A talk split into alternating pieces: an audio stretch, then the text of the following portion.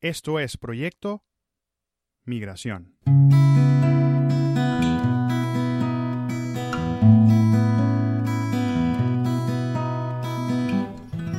Bien, bien, bien, bienvenidos. Mi nombre es Gustavo Parra. Hoy quiero agradecerles pues, por acompañarme en este camino. Proyecto Migración es algo que va más allá de este podcast. Para mí la migración ya es un estilo de vida, algo que decidí abrazar con gusto en lugar de verlo como un castigo. Me siento feliz por ser migrante y por poder compartir con todas las personas con quienes he tenido el gusto de compartir desde el 15 de septiembre de 2011 que salí de Maracaibo. A todos y cada uno, gracias. Hoy voy a hablar de un tema que he tocado mucho en los microepisodios, en publicaciones en mis redes sociales, y es un tema sobre el que entreno día a día, el desapego. El desapego a las cosas, a lugares e incluso a relaciones, trabajos, etc.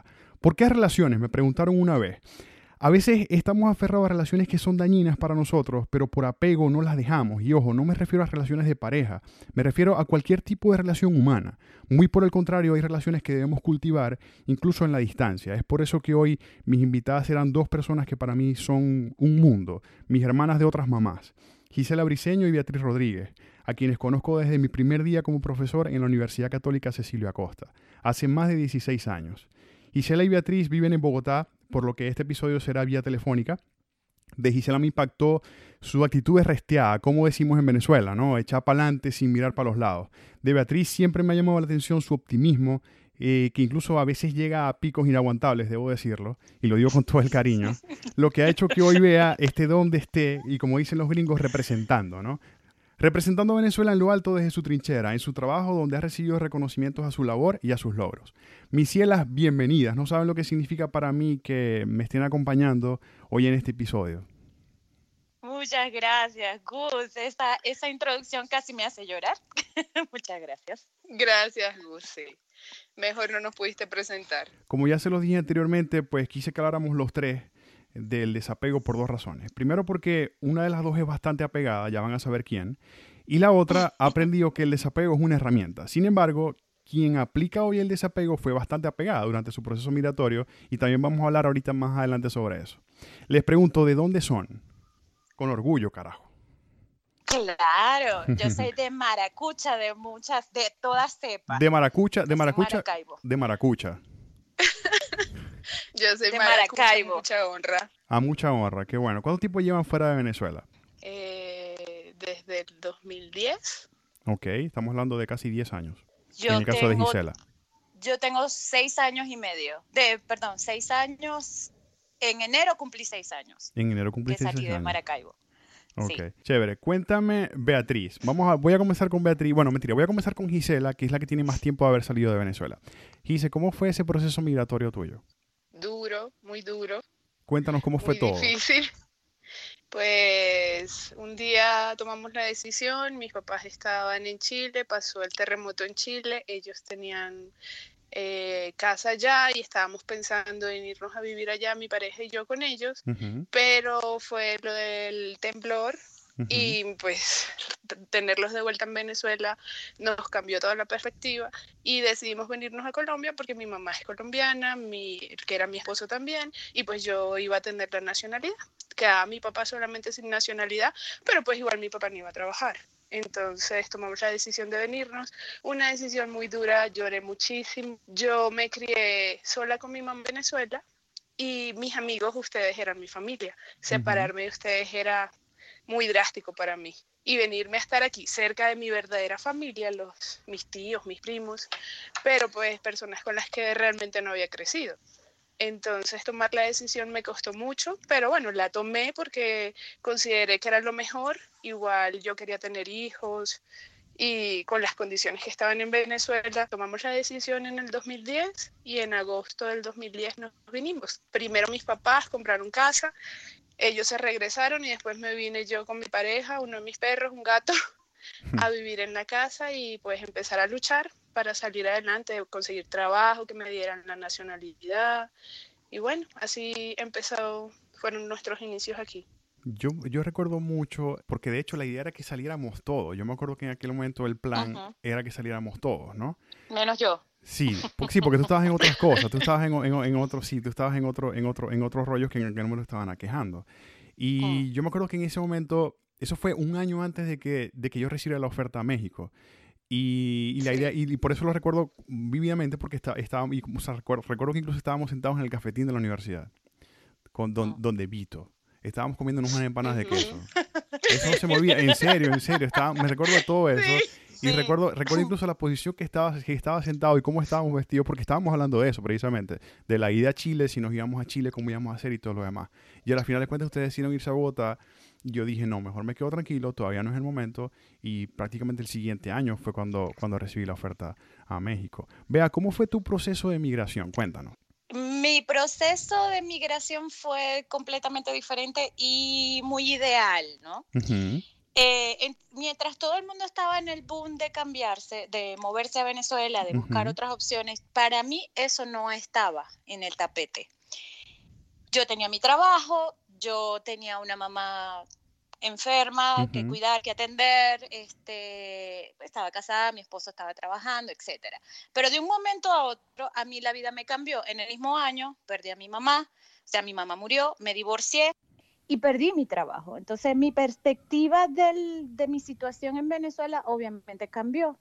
Yo venía este, trabajando anteriormente con alguna empresa que me permitía hacer contacto con empresas de, Estados Unidos. Y en algún momento dije, yo no tengo planeado irme a Venezuela antes de que, se, de que me ocurriera todas esas cosas en ese año, ¿no? Claro. Yo decía, yo no tengo planeado irme a Venezuela a menos que mm, yo tenga un trabajo y que a mí me permita llevar, irme con mis hijos a un país estable, o sea, de, una manera estable. Claro. Y así fue como lo, de, lo pensé y yo por eso es que soy muy optimista porque eso lo decreté para mí. Si yo salgo de Venezuela, va a ser así. No lo tenía en mi tapete, pasaron todas estas cosas que me pasaron en un mismo año y sin yo buscarlo, eso empezó como a, a, engranarse. Se me dio una oportunidad, eh, de trabajar unos meses afuera, viví en Estados Unidos, luego en México, me regreso a Venezuela. Eh, entonces empecé a hacer como esos contactos y de la noche a la mañana, porque eso es un cuento muy largo, vine de visita a ver a Gisela, por cierto, de visita y hacer un curso por mi cuenta y estando aquí, la empresa por la que trabajo ahora me dice, mira, ¿qué, ¿qué opciones hay de que te vayas a Bogotá para hacerte una entrevista? Yo le dije, yo estoy en Bogotá. Y entonces este, fue algo así como mágico. Mandado a y yo dije, exacto, entonces ahí es donde yo creo que, ahí es donde yo digo, y, lo repito mil veces, que las casualidades no están, no existen, son causalidades, ¿no? Entonces se presentó todo muy perfecto y por eso digo que mi, mi, mi proceso fue muy ideal. Salí de la manera que todo el mundo debería salir, con las opciones muy abiertas para mí. Eh, en la para trabajar en lo que yo he estudiado y me he preparado toda mi vida, como opciones muy estables para mí, entonces así fue como me vine a Bogotá. Sí, o sea, todos deberíamos salir así em, en un mundo ideal, ¿no? En, porque nosotros merecemos eso, o sea, la, o sea gente que que, le, dio duro en Venezuela, que tuvo muchas, muchas cosas eh, en, las que trabajó, pues debían salir así, merecían salir así, ¿ok? Mm. Y eso lo entiendo. Sabes que tu proceso migratorio lo recuerdo mucho por dos cosas. Primero, porque recuerdo que tú te fuiste en enero, ¿ok? Y yo en diciembre fui a, Maracaibo y nos vimos, tú fuiste al bautizo de Tomás, estuvimos compartiendo, nos vimos en mi cumpleaños, etcétera. Y recuerdo que en ese momento tú estás haciendo todo el preparativo para, para cambiarte. ¿ok? Esa es la primera razón por la que lo recuerdo. La segunda razón por la que recuerdo tu proceso migratorio es porque Beatriz es la única persona que conozco en mi vida, ¿ok? Que alquiló un camión para mover sus cosas desde Venezuela, o sea, desde Maracaibo hasta donde te mudaste en Bogotá. Cuéntanos cómo fue esa vaina, a ver. Sí, bueno, resulta que cuando a mí me mudan, a mí la empresa me dice, ok, yo, yo te voy a dar un puesto de trabajo en Bogotá. Ellos saben que yo no, yo no vivo en Bogotá. Yo digo, bueno, yo vivo en Venezuela. Entonces, ok, no te preocupes, la empresa te va a ayudar tanto con el proceso de papeles, o sea, tu, tu proceso legal, y además de eso te vamos a, ayudar, a dar un dinero para ayuda de mudanza. Es decir, ellos me decían, ok, yo te voy a pagar, ya ni me acuerdo cuánto era, pero te voy a pagar un dinero para que tú te estabilices, claro. Eh, rentes un apartamento, en fin, el proceso de, mudanza. Claro. Entonces, en ese proceso de mudanza, yo dije, ah, esta es mi, oportunidad de traerme de Venezuela lo que Unas poquitas cosas. Normal. Unas poquitas cosas, porque realmente no fueron muchas. No. no, nada más que fue un camión, pero... bueno, fue un camión. ¿Qué me traje? Mis vajillas, un baúl, mis cuadros, eh, una mesa, de comedor. Mi mesa de comedor que es espectacular, un espejo de, cristal de roca bellísimo que tenía en Maracaibo, en fin, me trae mis cosas. Claro, o sea, algo tan esencial como un baúl y como un espejo, claro, yo lo entiendo, o sea, los primeros meses de migración no podrían hacer nada sin un espejo y sin un baúl, yo lo entiendo. Hice un baúl. Realmente, realmente eh, lo hice porque pude, así. Esa es la única mm. razón por la que yo puedo, decir, eh, o sea, lo hice porque pude. Esa es la única razón por la que yo puedo dar una explicación para esto. Porque si bien es cierto, sí, yo no soy materialista, pero eran cosas que a mí me hubiese, que me gustaron. Claro.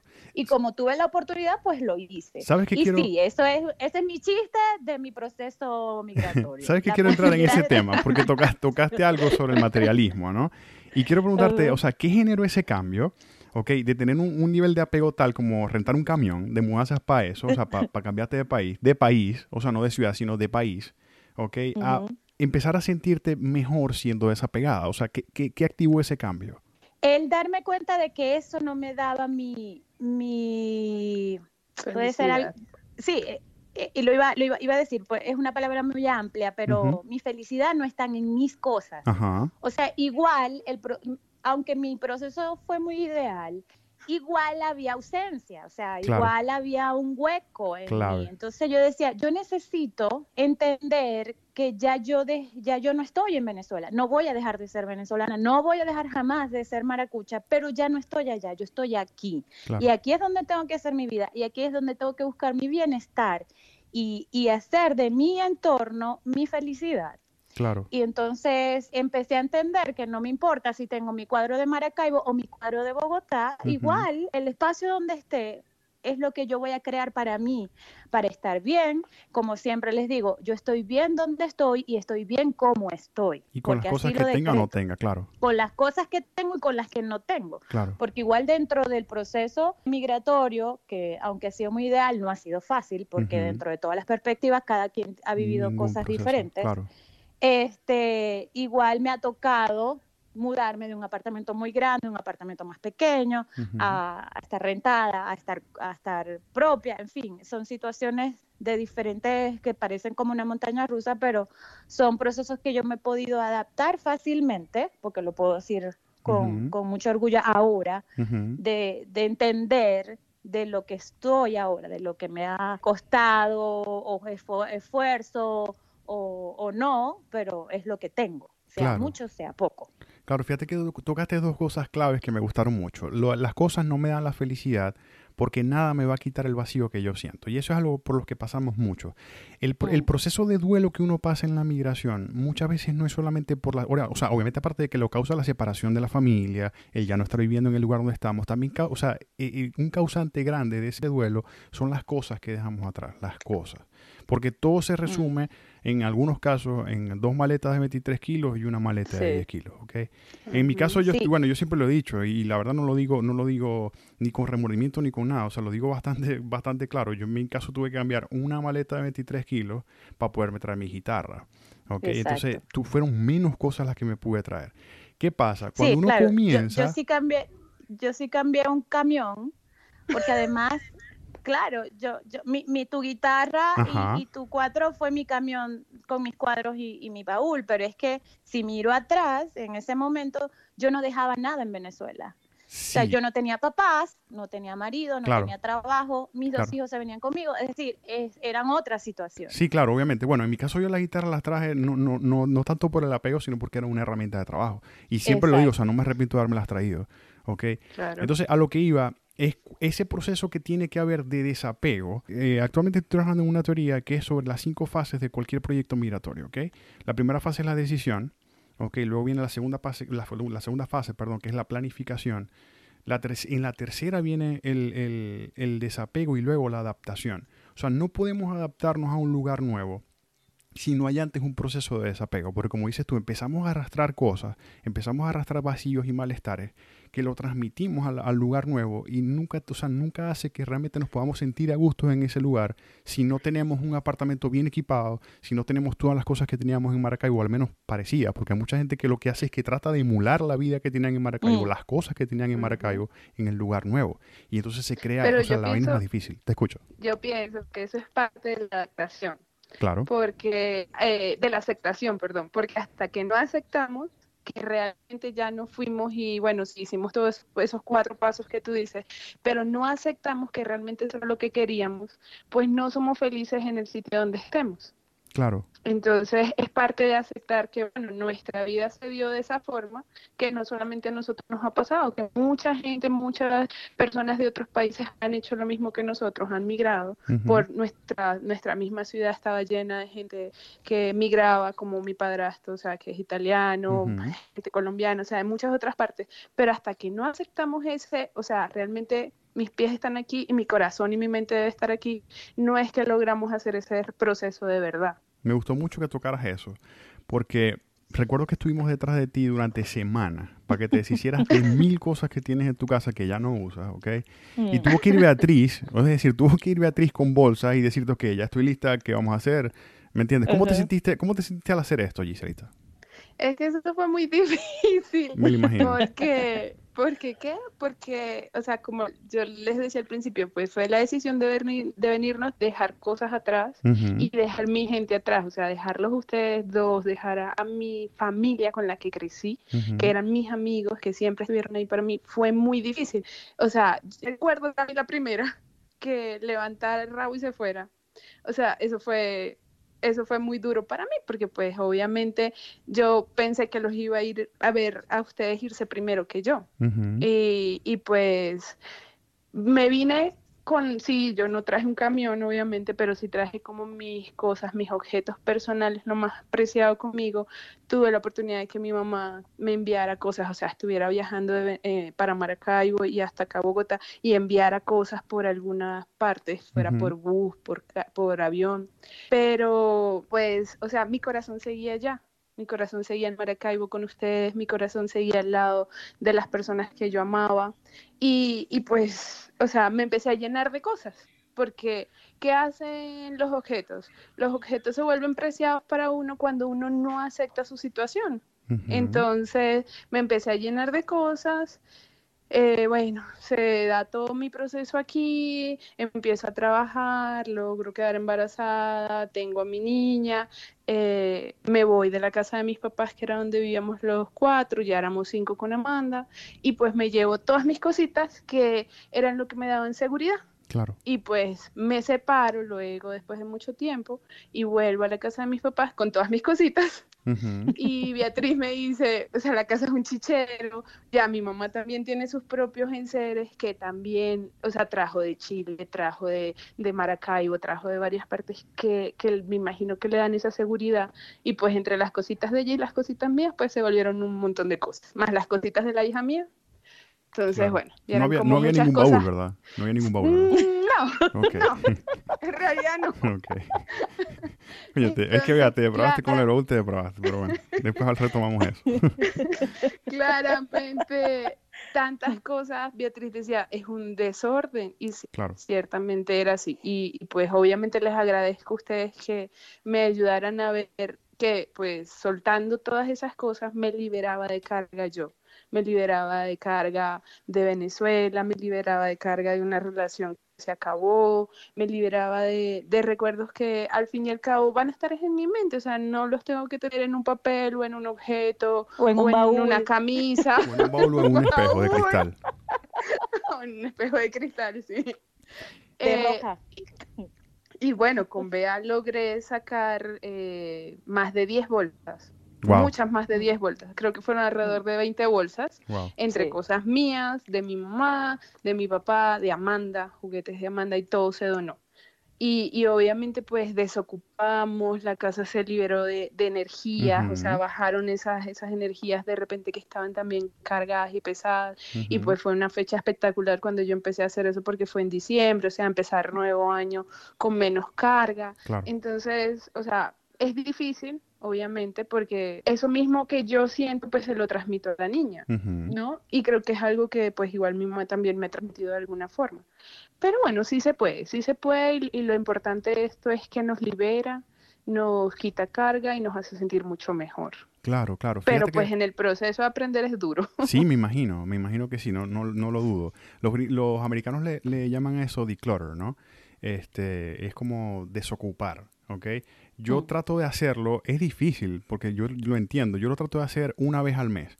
Entonces, ya cuando ahí me, ve con una bolsa en la mano o me va abriendo un closet que usualmente no abro, ya ya empieza a decir, ya, ya vamos a empezar a botar cosas. Entonces, sí, o sea, igual los niños, los niños cuando ven con alguna bolsa en la mano que entro al closet de ellos ya saben por dónde voy. ¿No? Porque... mis, hijos, mis hijos me dicen, dentro de poco nos votas a nosotros. Pues si ocupa mucho espacio de repente. ¿Qué tan minimalista es ser minimalista? Los hijos ya me Yo te digo algo, lo, lo, que hicimos nosotros no, me ha servido mucho sobre todo con Amanda, porque Amanda ya va al closet así como, mami, mira, toma estas, estas chanclas, ya no me quedan, es para que las vendas o las regales. Y yo, pues las regalamos, mi amor. Claro. Muy bien. Mami, mira, estos zapatos no me quedan. Mami, mira, esta camisa no me queda. Y yo, muy bien. Y dije, mamá, mi propia mamá me dijo en estos días, oye, la niña saca la ropa así. Y yo, pues si no le queda, ¿qué hacemos? Está bien. Claro, claro, buenísimo. ¿Sabes que vi una película hace, hace algunos años, ¿no? Se llama Amor sin escalas, con George Clooney. De repente la conocen. El personaje principal no era aviador, era un, un, carajo que daba, o sea, la única labor de él era ir a las empresas a hacer despidos, ¿no? Y aparte de eso, era conferencista. Y siempre abría sus conferencias con una pregunta, ¿no? Él sacaba un morral, una mochila, y preguntaba, si tuvieses que llenar esta mochila con todas las cosas que posees, desde el carro hasta tu casa, ¿podrías caminar? Ahora, si debo prenderle fuego a la mochila, ¿qué sacarías? Les pregunto. Si tuviesen que reducir todas sus posesiones en dos maletas de 23 kilos, ¿qué sería lo primero que meterían y qué meterían solo si cabe? Comienzo con Beatriz. pregunta a mí, por favor. Bueno, yo voy a comenzar con Beatriz para que tú vayas, tengas tiempo de pensarlo. A ver, vea. Eh, ¿Qué metería sin falta? Sí. Las fotos, mis fotos familiares. ¿Y qué es lo qué metería sin falta? ¿Y qué sacaría? O sea, ¿qué, qué, eh, meterías en el caso de que solamente si cabe? O sea, como que opcional. O sea, solamente si cabe, lo dejarías de último, pues. Tu maquillaje. No, ya ni eso, porque lo puedo comprar donde vaya. No es que las fotos es lo mismo, no entiendo por qué las... Explícame las fotos. No, porque las fotos, por ejemplo, como te dije, mm, tengo fotos de mi hermano que no está, de mi papá que no está, de mi mamá que no está que no están, que no están, que no están en, que están en el cielo, pues. Entonces, eso sí son un tesoro para mí. Pero las fotos las puedes... que no están digitales. Pero las fotos las puedes escanear y las puedes reimprimir en cualquier otro lado, ¿no? puede ser, pero pero, no está hecho. Pero no lo tengo hecho. A lo mejor en un momento me dicen, no, no te puedes llevar las fotos y bueno, entonces las escaneo y me las llevo eh, de alguna manera. Pero si, eso es algo, es de lo que, de algo que, me gustaría, si cabe, porque me está dando la opción, mira, si cabe. Si cabe, claro. si cabe, lo metes la foto. De resto, no, nada. O sea, lo esencial, lo primero que tú agarrarías al abrir la maleta sería meter las fotos. Las fotos. Ok. Mis fotos, de, sobre todo de la gente que no está conmigo. De los que, que ya no está, pues. Claro, claro, Gisela, te escucho. Yo creo que la ropa, alguna ropa y, y, pues si cabe el computador. Eh, pensando en lo mismo que dice vea las fotos, porque pues hay, hay recuerdos que guardo en, los en el computador que no están en otra parte, que no me he dado la tarea de subir a la nube. Entonces pensaría que el computador y pues la ropa. Fíjese que yo les pregunto esto porque, bueno, para mí, ¿no? Es un, o sea, yo tuve que hacer esto y, fue clave, ¿no? Para entender lo que, lo que debe ser el desapego, ¿no? La primera vez, la primera vez que tuve que llenar dos maletas de 23, en este caso una, este, me pegó, me pegó duro. Y la segunda fue igual, ¿no? Ya la tercera fue la vencida. Cuando me mudé aquí, aquí de, de Miami me mudé a Tallahassee, ya como que no, no, de hecho no me pegó, al contrario, yo lo sentí como que ya estaba acostumbrado ya, porque ya lo había hecho dos veces anteriores. Mm. Porque vivimos la vida, como lo decía Gisela, a veces trabajando para comprar cosas, ¿no? Para luego desecharlas. Entonces vivimos la vida amando las cosas y desechando irónicamente a las personas que son de valor. ¿Ok? O sea, si desechan a personas que no son de valor para ustedes, está bien, se entiende. Pero muchas veces desechamos a personas que son valiosas por perseguir el dinero o por comprar cosas. Una pregunta que les hago a todas las personas que, pues, que he tenido aquí la oportunidad de compartir y que han, que han, que han tenido a bien de compartir sus experiencias en Proyecto Migración, este, siempre les hago esta pregunta. Si pudiesen viajar en el tiempo, al día antes de salir de Venezuela, y hablar consigo mismas para poder darse un consejo. ¿Qué consejos se darían, Beatriz? Yo me diría a mí misma, agradece esta oportunidad porque simplemente es un cambio nuevo, algo nuevo y de todos los, cambios viene siempre algo bueno. Entonces agradece, agradece cada cosa, cada paso, cada tropiezo, cada sonrisa. Cada gente agradece. Eso es lo único que yo creo de las cosas más importantes. Sí, para mí, para mí sería lo más importante y es lo más importante. Yo creo que yo me diría a mí misma que mañana va a ser un nuevo día y que va a haber un nuevo sol y que voy a lograr ser feliz, tanto más o igual de lo que fui en Venezuela y que no debo sufrir. Wow. Creo que voy a llorar. Sí. sí, e, eso último que dijo Gise de que no voy a sufrir, porque es que todo el mundo tiende a ser una... No, todo proceso migratorio significa sufrimiento.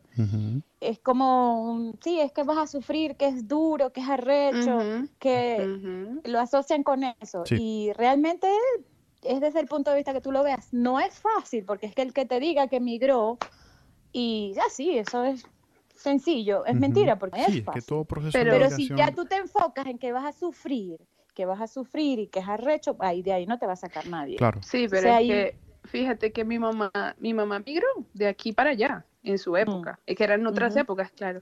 Y mi mamá nunca me habla de sufrimiento, mi mamá siempre que habla de su, de su migración lo ve como, como una experiencia tan linda y como que lo mejor que le pasó en la vida. Y ella es venezolana, de corazón, de alma, de papeles, de todo, ella se siente más de acá que de allá, mientras que yo no, yo recuerdo, ahorita estoy sentada en la parte de arriba de las escaleras de la casa y recuerdo una vez estar sentada en la mitad de las escaleras llorando y yo decía, no soy feliz. Y John me decía, ¿por qué no eres feliz? Entonces, con el tiempo y el pasar del tiempo, cuando llegó Amanda, yo entendí que no importa si estoy aquí, si estoy allá, lo importante es cómo yo me quiero sentir. Claro. Y era mi resistencia y mi no aceptación de querer estar aquí, a pesar de que estaba bien, de que económicamente, emocionalmente estaba mejor que allá. Eh, pues no, o sea, yo no quería está en un proceso de resistencia muy duro. Claro, es como dice Bea, es el enfoque, o sea, la energía que nosotros impregnemos o imprimamos en, en, una sensación, en una emoción, es lo que se va a fortalecer más. Si yo mm. me, me, encierro en que la migración es dura, la migración va a ser dura. ¿Ok? Este, Bea dijo algo muy importante que se me olvidó tocarlo. O sea, ningún proceso migratorio es ideal, ¿ok? O sea, todos los procesos de, migración tienen una dificultad, tienen un grado de dificultad unos más que otros. Entonces, todo proceso de migración tiene su, su nivel de dificultad, pero como dice Bea, si nosotros nos enfocamos en lo negativo, va a ser negativo. Si nos enfocamos en lo positivo, va a ser positivo. Hay personas que todavía tienen 5, 10 años que, que emigraron y todavía no han internalizado eso. No saben cuánto les agradezco que hayan sacado el tiempo para compartir conmigo este episodio. Este episodio, como ya lo dije, es esencial para el podcast. Primero por el tema, ¿no? Y segundo por poderlo compartir con ustedes. Eh, ustedes son parte del proyecto Migración y parte de ese puñado de gente que sigue de cerca cada paso que doy, hacia adelante o incluso hacia atrás. Gracias por haberme invitado, mil gracias por esta reunión de los tres. Para mí es llena mi alma y mi corazón poder hablar con ustedes tres y parece que estuviéramos sentados, no sé, en una mesa de Zetabar, allá en uh, Maracaibo. en el café de Vito, en el café de Vito. En el café de Vito comiendo empanadas de queso, claro.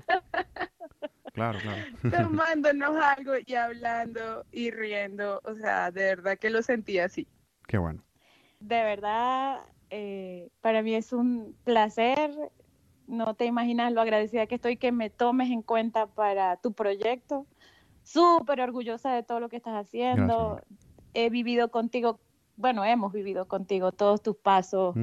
Eh, y de verdad, verte cómo estás ahora haciendo todo este proyecto y mirando las cosas como las estás mirando, el enfoque que le está dando para mí es, o sea, demasiado orgullo siento contigo ahorita. Gracias. De verdad, gracias por estar, por, por todo esto, por darnos la oportunidad, no solamente a Gise, a mí, sino a todas esas personas que también han participado contigo, porque eso es un granito de arena. No somos los únicos, somos muchos. Y pues si en algo uno puede ayudar con todas las conversaciones que uno dice y sus experiencias, que son únicas, porque cada persona las vive diferente de verdad, este, definitivamente vamos por el camino correcto o vas por el camino correcto. Gracias, mamá. De verdad te felicito y muchísimas gracias por... Esa es la idea del Proyecto Migración. La idea del Proyecto Migración es inspirar a las personas que escuchan una palabra o una frase que cualquier migrante diga, mientras el migrante que está contando su experiencia recuerda todo eso y dice, mierda, yo pasé por todo eso y, estoy aquí, o sea, estoy aquí compartiendo con una persona todo lo que... Exactamente, esa es la idea. Los míos los espero en mis redes, en Instagram, arroba Gustavo Elías Parra, arroba G Parra en Twitter, el fanpage Gustavo Parra en Facebook. Suscríbase en mi canal de YouTube, Gustavo Elías Parra, y recuerden siempre, no sientan pena por decir de dónde son. Somos de donde estamos y de dónde venimos. Buenísimo.